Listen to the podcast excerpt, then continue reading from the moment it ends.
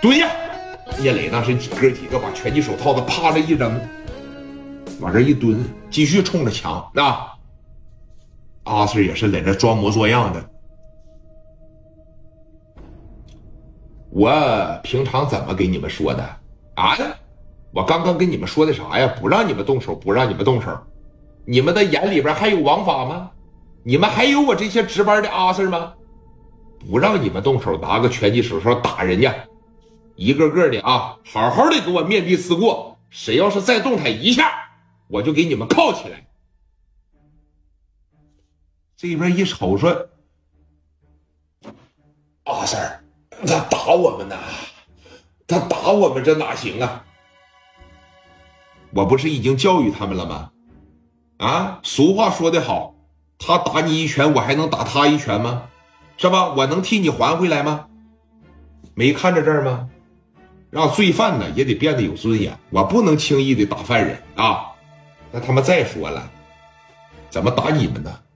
怎么不打我呢？啊？打不过人家，就找阿 Sir 真埋汰呀！哎，几个阿 Sir 当时从屋里边这就又出来了。你说从屋里边这一出来不要紧啊？聂磊他们一瞅阿 Sir 又出去了，哥几个给拳击手套捡起来啊，朝着这哥几个又去了。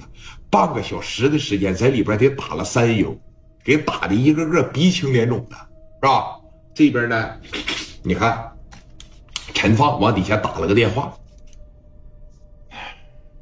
怎么样啊？给他们调节好了吗？调节好了，调节好了，行啊，调节好了吧，都给放了吧。好，趴着一撂下，怎么样？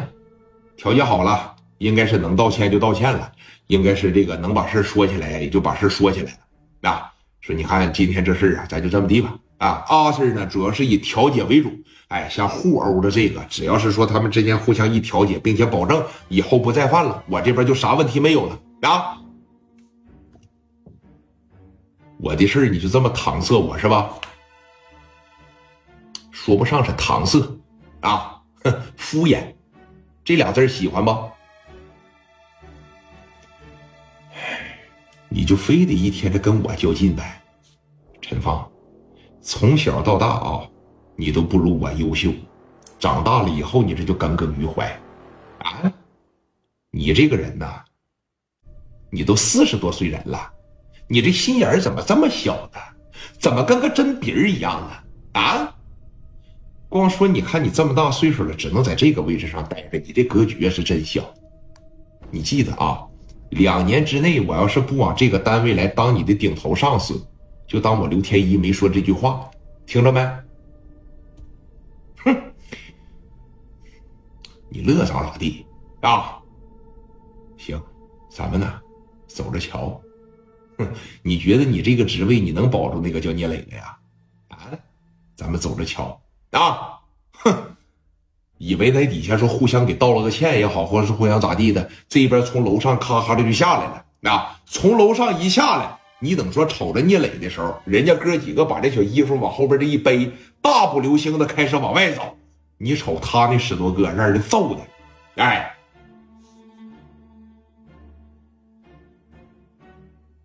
那表情都这样，你们这是半个小时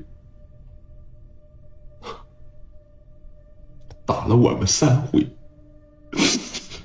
这哪是来解决问题来了？这不换个地方过来挨揍来了吗？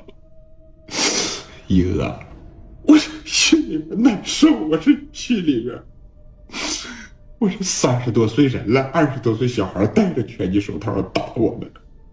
把我们都打毁了，又给打哭了。咱不知道为啥他们这么爱哭，但是说你看哥，他们爱哭是归爱哭，但是他们的心思非常的缜密。于是他们就开始琢磨呀，行，既然呢我打打不过你，我就得想着什么损招，我就得想着什么阴招，我过来报复你。这边刘天一瞅了一下子陈放，哼。陈放，真行啊，真有你的！咱们呢后会有期呗啊！呵 呵你乐咋咋地啊？是后会有期也好，是咋地也好，你乐咋咋地，听着没？